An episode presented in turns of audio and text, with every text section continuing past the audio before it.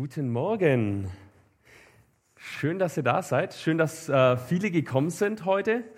Äh, die Waltraud hat es schon angedeutet. Mal schauen, wie es die nächsten Wochen wird. Inzidenzmäßig sind wir, glaube ich, diese Woche ordentlich geklettert. Und der LGV sagt, äh, bis Inzidenz 900 können wir Gottesdienste live machen. Also ähm, genau, schauen wir einfach mal. Wir versuchen euch auf dem Laufenden zu halten. Ich habe äh, diese Woche ähm, war ich zu Hause und dann habe ich so angefangen, mir ein bisschen Gedanken zu machen, was mache ich am Sonntag. Und dann bin ich ein bisschen erschrocken, äh, weil mir eingefallen ist, dass ja jetzt schon erster Advent ist. Heute ist erster Advent, die Kerze brennt. Wahnsinn. Äh, ich dachte, gerade eben war doch noch Sommerferien irgendwie. Sommerferien, also Sommer war nicht so richtig, aber Ferien waren auf jeden Fall. Ich habe eine Masterarbeit geschrieben, habe ich die irgendwann abgegeben. Und dann äh, haben die Sarah und ich äh, angefangen, unsere Wohnung ein bisschen aufzuräumen, weil es ist viel liegen geblieben, ähm, ganz vieles liegen geblieben. Wir haben alles einfach nur ins Büro geräumt und auf den Dachboden gestellt und in die Garage und wie man es halt so macht, wenn man keine Zeit hat. Und dann haben wir uns eine Woche freigenommen und ganz viel aufgeräumt. Und äh, das ist jetzt ganz gut. Also wir haben ein bisschen Sachen aussortiert. Ähm, Sachen aussortieren ist immer empfehlenswert. Machen wir auch vor jedem Umzug. Äh, einfach mal ein bisschen Zeug rausschmeißen. Und äh, dann hat man auch wieder Platz für Neues. Und ähm, das ist jetzt besonders geschickt, weil wir so ein bisschen überlegt haben, wir haben eine sehr zusammengepuzzelte Wohnung. Also wer schon mal bei uns war, wir haben halt ganz viel irgendwo geschenkt bekommen oder auf eBay Kleinanzeigen. Ähm, und da zieht sich nicht so richtig ein roter Faden durch, durch unsere Wohnung. Und wir sind so ein bisschen am überlegen, ob wir vielleicht ähm, was Neues anschaffen, einen neuen Esstisch zum Beispiel. Und da trifft sich das ganz gut, dass Weihnachten jetzt dann bald äh, kommt. Und äh, ich habe äh, Anfang Januar Geburtstag. Also ich habe am 7. Januar Geburtstag und dann kriege ich meistens beides auf einmal, äh, so geschenktechnisch. Und ähm, dann spare ich das Geld und dann können wir uns vielleicht im Januar irgendwie einen neuen Tisch kaufen oder so. Also so ist mal der Plan, je nachdem, ob Ikea dann offen hat oder nicht oder wie das läuft. Aber die machen ja immer Werbung. Also äh, am 10. Januar machen die ja immer Werbung seit ein paar Jahren mit Knut. Wer kennt die Werbung? Ja, kennt jemand die Werbung? Knut? So, ja, immerhin ein paar. Ja, da gibt's so diese Werbung, schmeißt seinen Tannenbaum raus und hier in Schopfloch ist es ja ganz geschickt. Man kann seinen Tannenbaum einfach rausbringen und die Feuerwehr holt den ab. Ähm, aber bei Ikea, die machen Werbung, bring deinen Tannenbaum bei uns vorbei, kriegst den Gutschein und wenn du eh schon da bist mit einem Hänger oder mit einem großen Auto, dann kannst du ja auch gleich äh, vielleicht was bei uns einkaufen. Und ähm, genau, das ist Knut. Äh, geht zurück auf so eine Tradition da oben in Skandinavien, in Schweden, äh, wo man am 13. Januar da diesen Heiligen feiert, diesen Knut. Ähm, und es wird sich ja lohnen, über den eine Predigt zu machen. Aber das äh, möchte ich heute nicht tun, sondern ich möchte diesen Gedanken äh, von Ikea aufgreifen. Und zwar diesen Gedanken, ähm, du musst Altes ausmisten, um Platz zu schaffen für Neues. Du musst alles rausschmeißen, um Platz zu schaffen für Neues. Und das ist eine ebenso banale wie grundlegende äh, Wahrheit. Und unser Leben gleicht in dieser Hinsicht in dem Wohnzimmer. Man kann halt nicht alles reinstellen irgendwie, oder? Wenn ich da eine neue Couch reinstellen will, dann muss ich mir vorher überlegen, ähm, was ich mit der alten Couch mache, weil ich kann die ja nicht aufeinander stellen. Vielleicht ist es ganz geschickt, wenn ich eine neue Couch kaufe oder einen neuen Tisch. Ja? Vielleicht kann ich mit dem anderen was anfangen. Vielleicht finde ich ja was anderes, was raus kann, was ich nicht mehr brauche. Aber ganz oft ist es halt so, dass ich vielleicht was Liebgewordenes rauswerfen muss. Vielleicht den alten Tisch. Also, äh, wenn wir einen neuen Tisch kaufen, falls wir einen neuen Tisch kaufen, äh, müsste der alte Tisch raus, obwohl der richtig cool ist eigentlich. Das ist ein guter Tisch. Er hat uns gute Dienste geleistet, aber ich kann den neuen ja nicht auf den alten draufstellen. Und dann muss ich mir überlegen, was mache ich damit? Und dann muss ich vielleicht sagen, der alte Tisch, der war gut, aber jetzt wird es Zeit für einen neuen Tisch. Und unser Leben ist genauso. Unser Leben, da passt ja auch nicht alles rein. Dein Leben ist auch nicht so. Also wir sind ja irgendwann voll, kapazitätsmäßig, zeitmäßig. Wir haben irgendwelche Ressourcen, Zeit zum Beispiel ist eine Ressource und irgendwann ist halt unser Wochenplan voll und dann können wir nicht mehr mehr machen. Wollen wir was anderes machen, müssen wir was Altes aussortieren. Ja, geldmäßig genauso. Irgendwann ist das Geld halt aufgebraucht. Das ist auch ein Problem in unserer heutigen Gesellschaft, ähm, dass ähm, viel auch Konsumschulden aufgenommen werden, äh, dass Leute sich irgendwelche Sachen kaufen, weil sie es halt haben wollen und es jetzt keine Investition in ein Haus oder sowas ist und dann kauft man sich irgendwelche Sachen, obwohl man das Geld eigentlich nicht hat. Ähm, und genauso ist es mit eigentlich jeder anderen Ressource. Was weiß ich, nennen wir Geduld. Geduld ist auch so eine Ressource. Die ist halt irgendwann aufgebraucht. Ja, ja und so weiter. Und wenn wir dieses Jahr darüber nachdenken, wie es möglich ist, Weihnachten neu zu erleben, das ist ja der Titel unserer Predigtreihe, Weihnachten neu erleben. Ähm, und ich möchte ergänzen an der Stelle, eigentlich nicht nur Weihnachten neu zu erleben, sondern auch den Glauben mal neu zu erfahren. Glauben neu zu erleben. Dann werden wir nicht drum rumkommen, ähm, uns gewisse Fragen zu stellen. Und es gibt nicht nur eine Antwort auf diese Frage, wie kann man Glauben neu erleben oder wie kann man Weihnachten neu erleben, sondern mehrere Antworten. Aber heute wollen wir uns mit einer Antwort beschäftigen, die heißt, um Platz zu schaffen für Neues, musst du Altes aussortieren. Wenn du Weihnachten oder wenn du deinen Glauben neu erfahren möchtest, neu erleben möchtest, einfach eine neue, ja, Blick, einen neuen Blickwinkel drauf einnehmen möchtest, ähm, dann musst du dich von Gewohnten trennen und dich auf was Neues einlassen. Albert Einstein soll mal gesagt haben, äh, die Definition von Wahnsinn ist, immer wieder das Gleiche zu tun und andere Ergebnisse zu erwarten. Also gestern hat äh, meine Sarah, meine Frau, äh, mit Paul zusammen Plätzchen gebacken und die sind wirklich gut geworden. Also gar nichts gegen die Plätzchen, aber sie waren auch ein bisschen trocken. War ein bisschen bröselig, die sind so leicht auseinandergebrochen und wer weiß, was hat gefehlt? Nee, ja, äh, hätte auch sein können. Aber laut Rezept, sie haben einfach das Ei vergessen oder ein Ei vergessen. Ähm, genau, also das Ei vergessen äh, und dann sind die halt so ein bisschen bröselig geworden und so. Das Bindemittel hat gefehlt, aber Fett wäre auch ein guter Tipp gewesen. Ja. Ähm, genau, und wenn Sie jetzt nächste Woche wieder Plätzchen backen und würden genau die Rezeptur, die Sie jetzt genommen haben, nochmal nehmen, ähm, dann und erwarten würden, dass was anderes rauskommt, dass plötzlich gute, also oder das Plätzchen rauskommt, die nicht auseinanderbröseln, Jetzt wollte ich sagen, dass gute Plätzchen rauskommen, aber das ist ja Quatsch, weil die Plätzchen sind ja gut. Ne? Nicht, dass ich was Falsches sage, die guckt bestimmt zu im Stream. ähm, nee, genau, also wenn Sie erwarten würden, dass dann die Plätzchen weniger bröselig sind, das wäre ja Quatsch. Ne? Also immer wieder das Gleiche machen, aber andere Resultate erwarten, funktioniert einfach nicht. Ähm, und ähm, wenn du, wie gesagt, ähm, äh, Weihnachten neu erleben möchtest, oder dein Glauben auch einen neuen Schwung geben willst, dann ist es vielleicht dran, die Rezeptur zu ändern. Nicht unbedingt die komplette Rezeptur, aber vielleicht eine entscheidende Zutat. Und vielleicht auch mal nur probeweise, vielleicht auch mal nur dieses Jahr oder diesen Winter. Mal gucken, was du für Erfahrungen damit machst. Und es ist mir wichtig, hier ein bisschen zweigleisig zu fahren. Die Predigtreihe ähm, ist ja so ein bisschen ausgerichtet auf Leute, die vielleicht mit dem Glauben noch nicht so viel zu tun haben oder schon lange nichts mehr zu tun hatten. Aber ich will immer wieder auch dieses Thema aufgreifen und ich hoffe, ich gehe euch nicht zu sehr auf den Senkel damit, weil das mache ich äh, in letzter Zeit immer mal wieder, ist mir aufgefallen. Ich möchte immer wieder dieses Thema aufgreifen, was ist denn mit dem Glauben, auch wenn ihr schon lange dabei seid. Weil es ist mir einfach ein Thema, das mir in letzter Zeit so wichtig geworden ist. Es geht nicht nur darum, ähm, ja, zum Glauben zu kommen und dann halt dabei zu sein.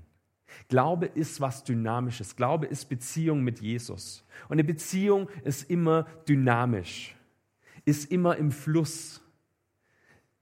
Und es ist wie bei so einer Wohnung, die richtet man sich irgendwann vielleicht ein, ja, wenn man heiratet oder so, dann heirat, richtet man sich so eine gemeinsame Wohnung ein und ähm, dann ist man auch zufrieden damit und dann passt es, aber irgendwann kommen Kinder und dann kommt eine andere Lebenssituation, dann muss man die Wohnung ja auch wieder ändern. Dann muss man Altes aussortieren, was man lieb gewonnen hat, vielleicht das Palettensofa mit, einem Bierhalter ähm, oder die Schnapskiste im Wohnzimmer oder so. Und dann sortiert man vielleicht alt, Altes, Liebgewonnenes aus und schafft sich vielleicht neue Sachen ein keine Ahnung, wie gesagt, jetzt bei Kindern wäre es dann halt ein Babybett oder so, eine Kinderkrippe, ein Wickeltisch, keine Ahnung. Und irgendwann sind die Kinder aber groß, dann braucht man keinen Wickeltisch mehr, dann sortiert man wieder altgewordenes aus, äh, liebgewordenes aus, altes, liebgewordenes aus, so jetzt, ähm, und schafft sich wieder neue Sachen an. Und wenn man irgendwann in Rente ist und die Kinder aus dem Haus sind, ähm, dann ist vielleicht wieder was Neues dran. Und dann kann man seine Wohnung wieder neu ähm, ausstatten und dann hauen die Kinder die Türen nicht mehr so zu und dann gibt es vielleicht mal schöne Griffe an die Türen hin oder so. Oder dann, äh, keine Ahnung, äh, kann man sich ein schönes Sofa kaufen, auf das die Kinder dann nicht mehr draufkleckern. Ähm, da muss man dann nur noch den Gästen sagen, dass sie den Wein dann darauf bitte nicht verschütten sollen. Also in jeder Lebenssituation braucht es unterschiedliche Sachen und so ist es mit unserem Glauben auch. Glaube muss lebendig bleiben. Wir müssen immer wieder dranbleiben. Und die Gefahr ist einfach, dass wir, ähm, dass wir Tiefgang wollen und dass wir wissen wollen und dass wir interessiert sind auch an Sachen, aber diese Beziehung zu Jesus vergessen und dass wir das vernachlässigen, dass wir nicht wirklich dranbleiben. Und das passiert immer wieder und das kenne ich, solche Leute. Und ihr kennt vielleicht auch Leute, wo ihr sagt, Mensch, der war doch voll voll dabei. Oder die war doch voll dabei, die waren dran am Glauben und da ist was gegangen und, und dann hat sich das immer mehr so verloren. Und ich kenne das, ich kenne das sogar aus Liebenzell. Dort, wo ich studiert habe, Theologie studiert habe, ich kenne Menschen, die sind dort rausgegangen. Ich habe neulich erst mit jemandem geredet, die haben diese komplette Ausbildung mit mir zusammen durchlaufen. Die sagen, am Ende dieser Zeit konnte ich mit dem Glauben nichts mehr anfangen. Und die wollen nichts mehr davon wissen. Und das finde ich erschreckend. Das finde ich, das ich krass. Ja, und ähm, jetzt kommt eine Zeit, also ich will nicht schwarz malen und so, mir, mir geht es ähm, immer ein bisschen auf den Zeiger, dann ständig drüber zu reden. Aber es ist einfach so, wir müssen damit rechnen, dass auch dieses Jahr wieder Einschränkungen kommen, dass wir Sachen nicht machen können, dass Gemeinde vielleicht nicht so laufen kann, wie wir es gewohnt sind. Und dann ist es wichtig, dran zu bleiben und auch zu überlegen, okay, was sind jetzt Puzzlesteinchen, wo ich dranbleiben kann an meinem Glauben? Und was ist jetzt wichtig? Was will ich jetzt machen in dieser Zeit, wo vielleicht nicht so viel möglich ist, wo der Austausch nicht möglich ist? Wo vielleicht keine Live-Gottesdienste da sind. Welche Sachen nutze ich? Wie kann ich dranbleiben am Glauben? Wie kann ich Gott erfahren? Wie kann ich in seiner Nähe bleiben? Wie kann ich mit Jesus in Kontakt bleiben? Auch wenn es nicht mehr so gemütlich läuft, vielleicht in der Gemeinde und wir nicht mehr alles machen können. Das ist eine ganz wichtige Sache, deswegen fahre ich heute so thematisch ein bisschen zweigleisig. Und wie gesagt, wartet nicht ähm, mit solchen Entscheidungen und mit dem Ausprobieren, bis halt der Glaube nicht mehr trägt und bis ihr sagt, boah, jetzt ist es aber höchste Zeit oder so, weil der Punkt kommt vielleicht nicht. Vielleicht ist es auch so ein langsames Wegerodieren und man merkt es gar nicht.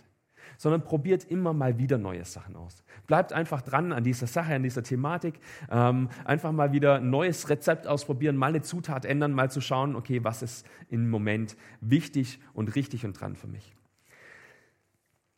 In der Bibel gibt es mehrere Geschichten von Menschen, die Jesus aufgefordert hat, was an ihrer Rezeptur zu ändern. Und eine von diesen Geschichten steht im Johannesevangelium im dritten Kapitel. Und ich lese euch das mal vor und ich gehe so Stück für Stück an der Geschichte entlang. Eines Nachts kam ein Pharisäer mit Namen Nikodemus zu Jesus, der zu den führenden Juden zählte. Meister, sagte er, wir alle wissen, dass Gott dich gesandt hat, um uns zu lehren. Die Wunder, die du tust, beweisen, dass Gott mit dir ist. Das ist schon mal eine krasse Aussage, gell? dass der Nikodemus hier kommt und da steht, er ist einer der führenden äh, Juden, das heißt, er ist dort im Entscheidungsgremium äh, aktiv, er ist äh, politisch äh, ein sehr hochstehender Mensch, äh, wahrscheinlich das, was heute der Bundestag bei uns wäre, dass er im Bundestag oder vielleicht im Landtag sitzt, der, ja, ähm, der ist da in diesem Entscheidungsgremium drin und dann kommt er abends zu Jesus und ähm, will ihn was fragen.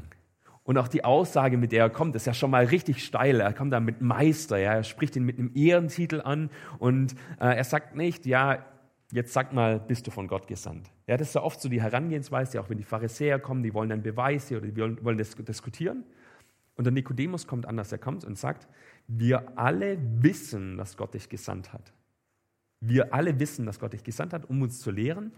Und er sagt, die Wunder, die du, die du tust, beweisen, dass Gott mit dir ist. Das ist eine ganz schön steile Aussage. Ja, irgendwas ist dran an diesem Jesus, denkt sich der Nikodemus. Irgendwas ist dran, er will mehr wissen über Jesus. Und dann kommt er abends, nachts kommt er zu Jesus, um ihm Fragen zu stellen, um mit ihm zu diskutieren. Und da gibt es in der Auslegung gibt's, äh, zwei unterschiedliche Sichtweisen, warum er da ausgerechnet nachts kommt. Die einen interpretieren das so, er will halt nicht gesehen werden. Ganz klar, klassisch, so wie in den Krimis, ja, dass man sich da in der Tiefgarage irgendwie trifft mit hochgeschlagenem Kragen ja, und mit einem Hut dann ins Gesicht oder so, dass er so heimlich zu Jesus kommt.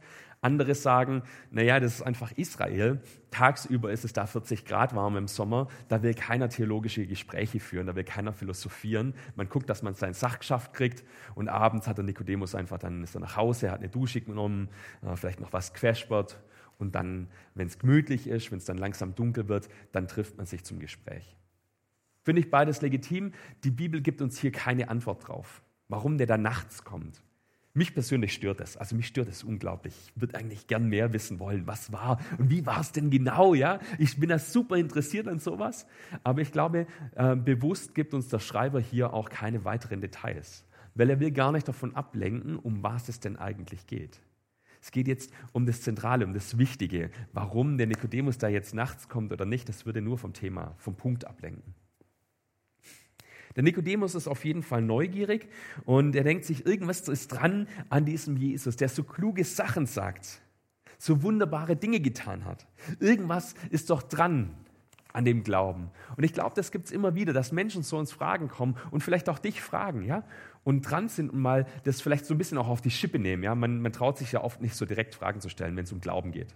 Über Glauben redet man in unserer Gesellschaft nicht so, nicht so frontal normalerweise.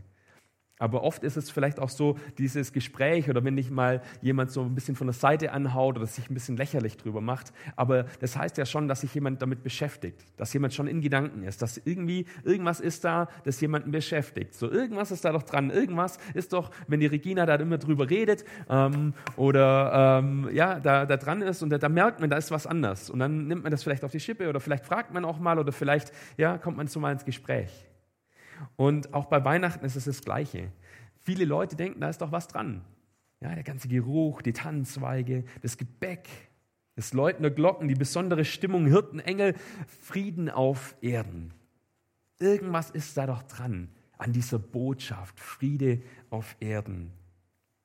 Und es geben sogar ausgesprochene Weihnachtsmuffel zu ja, dass da doch was dran ist. Weil sonst würden wir doch Weihnachten schon lange nicht mehr feiern. Ich meine, weil der ganze Stress, das ganze Drumrum, diese Schenkerei, das religiöse Gedöns, die Familienfeste, oh, die Familienfeste. Kennt ihr Familienfeste? Manche finden das vielleicht wunderbar, manche finden es auch so ein bisschen anstrengend.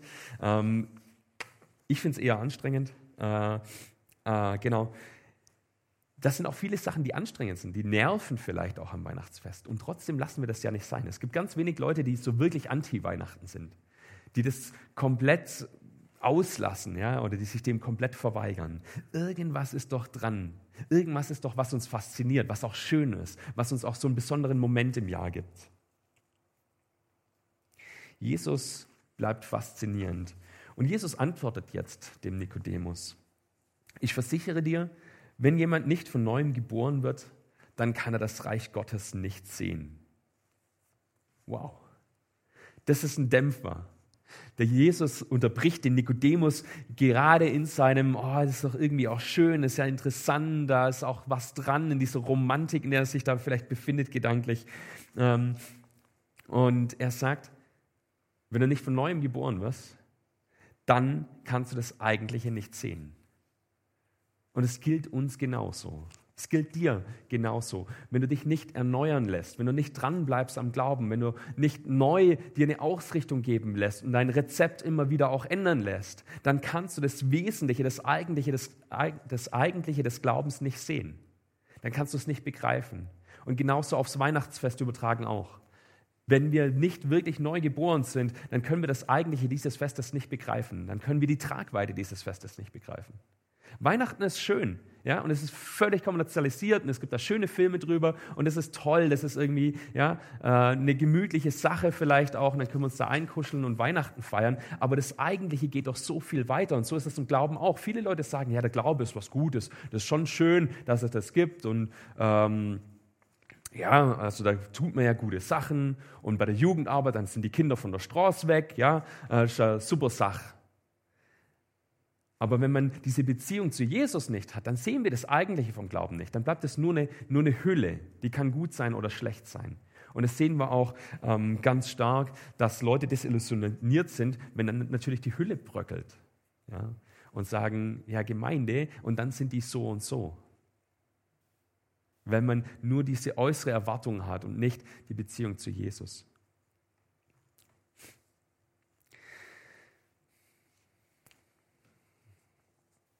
Um das Eigentliche des Glaubens zu entdecken, brauchst du neue Augen, eine neue Sicht, einen neuen Zugang, kurz eine neue Geburt.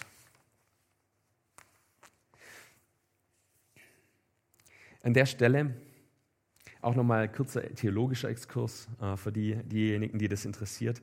Ähm, hier an der Stelle ist nicht ganz klar, was gemeint ist. Im Griechischen steht hier ein Wort ähm, an der Stelle, wo es heißt, wenn jemand nicht von neuem geboren wird, da kann es heißen von neuem geboren oder von oben geboren. Vielleicht schaut ihr heute mal noch in eure Bibelübersetzung rein und euch fällt es auf oder vielleicht habt ihr eine dabei ja, und äh, blättert gerade drin rum und überlegt so, wo ist denn da der Unterschied oder warum stehen da unterschiedliche Sachen. Das griechische Wort kann beides bedeuten. Von oben geboren werden oder von neuem geboren werden. Ja, Griechisch ist einfach eine komplizierte Sprache, ähm, und auch da gibt es verschiedene Auslegungen dazu. Die einen sagen, ja, man muss von neuem geboren werden. Die anderen sagen, ja, nee, das heißt, man muss von oben geboren werden. Es gibt Leute, die sagen, nee, ist äh, vielleicht eine bewusste Doppeldeutigkeit in der Übersetzung. Ähm, gegen die Doppeldeutigkeit spricht übrigens, ähm, dass es im Hebräischen kein Wort gibt, das beides bedeuten kann. Im Hebräischen, auch im Aramäischen nicht. Jesus hat Aramäisch gesprochen, das war damals die Umgangssprache dort. Ähm, dort gibt es so ein Wort nicht, das beides bedeuten kann. Also Jesus muss sich auf eins konzentriert haben. Aber auch hier wieder die Frage, spielt es denn für uns hier, ähm, für diese Sache, die wir in der Predigt haben, denn überhaupt eine Rolle? Wenn ich von neuem geboren werden will, dann muss das von oben geschehen. Ich kann nur zu Gott mich umwenden und sagen, hey, mach du mich neu. Ich kann das nicht aus mir selber rausmachen. Das ist ganz klar.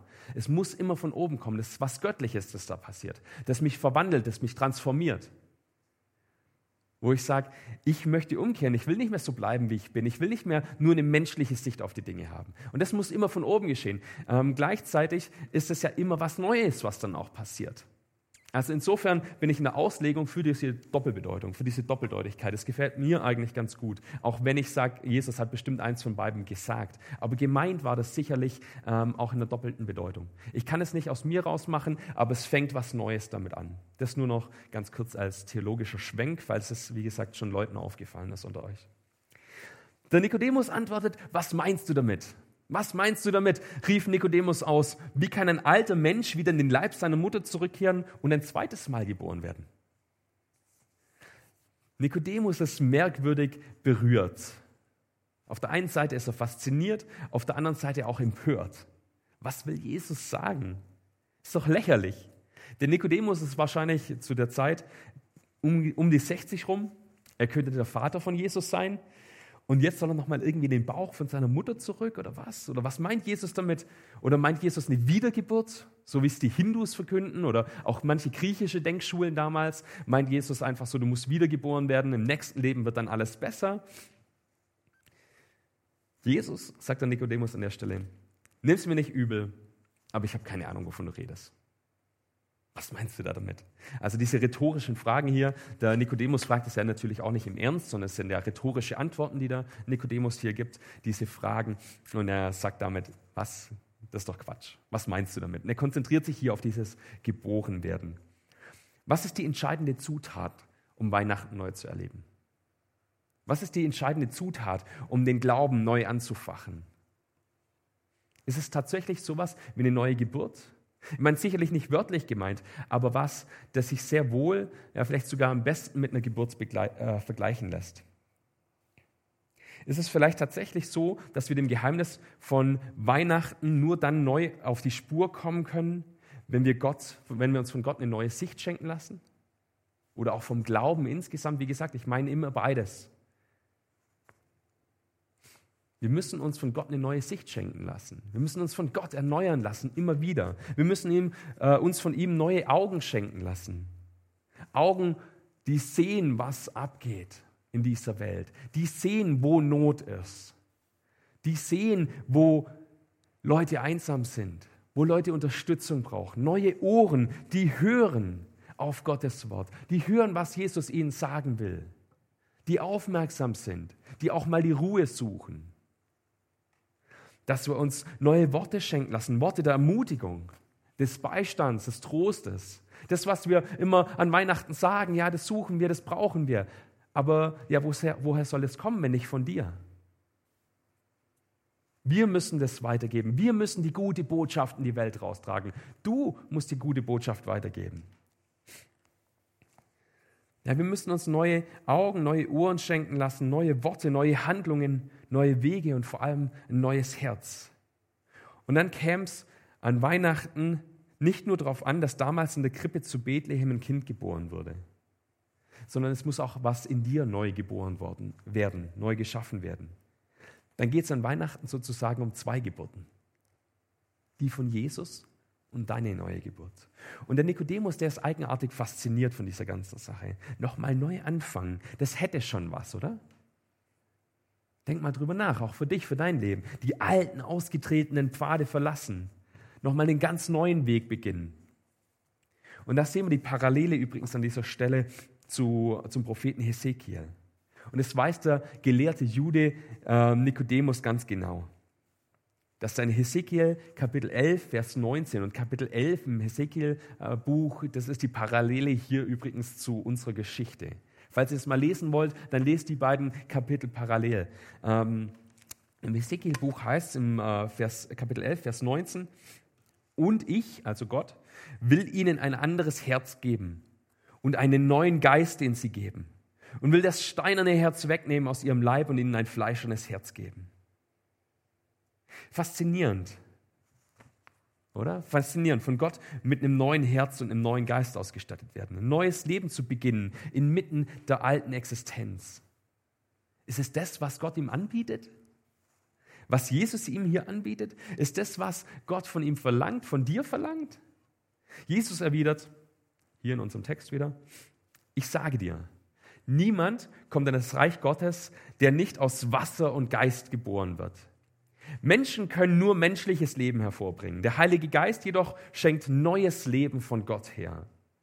Darum wundere dich nicht, wenn ich dir sage, dass ihr von neuem geboren werden müsst. Und es ist genau das, was ich vorher gesagt habe. Wir müssen von oben, aus dem Geist heraus, neues Leben bekommen. Das ist essentiell wichtig. Wir können natürlich immer so weiterwursteln, wie wir es halt machen. Wir können so versuchen, unser Leben auf die Reihe zu bekommen. Aber ist es unterm Strich befriedigend? Für manche vielleicht. Aber ultimativ nicht. Unser menschlicher Geist und unser menschliches Herz können die Dinge immer nur menschlich beurteilen. Und das ist keineswegs schlecht. Menschlichkeit ist in der Bibel allemal eine Tugend. Mitmenschlichkeit. Aber mit unserer menschlichen Sicht der Dinge kommen wir, gerade wenn es um geistliche Zusammenhänge geht, ganz schnell an unsere Grenzen. Schon der Dichter Exupéry sagt, das Wesentliche ist für die Augen unsichtbar.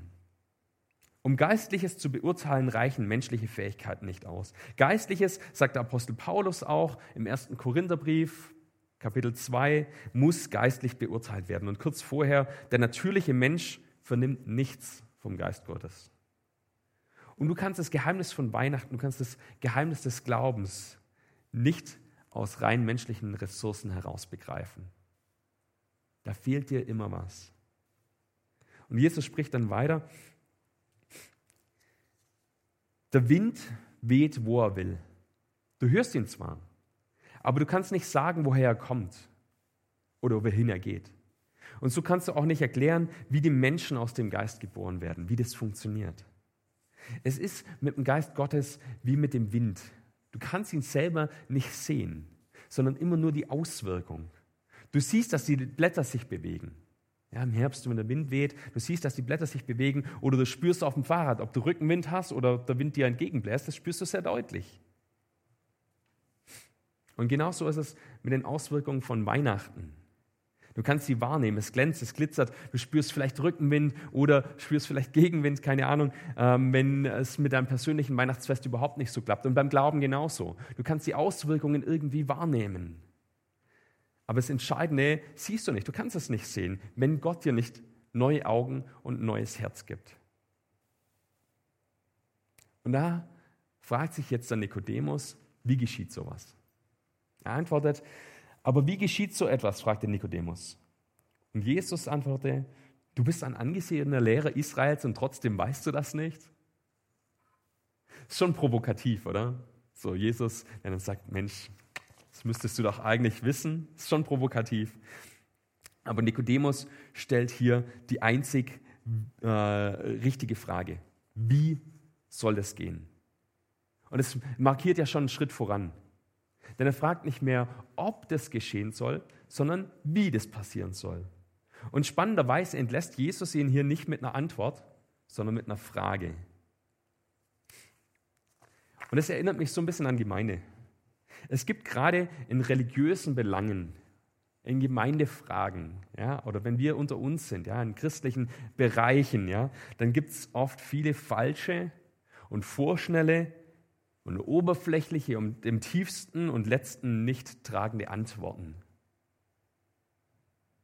Ich glaube, wir geben nochmal viele falsche, vorschnelle, oberflächliche und im tiefsten und letzten nicht tragende Antworten.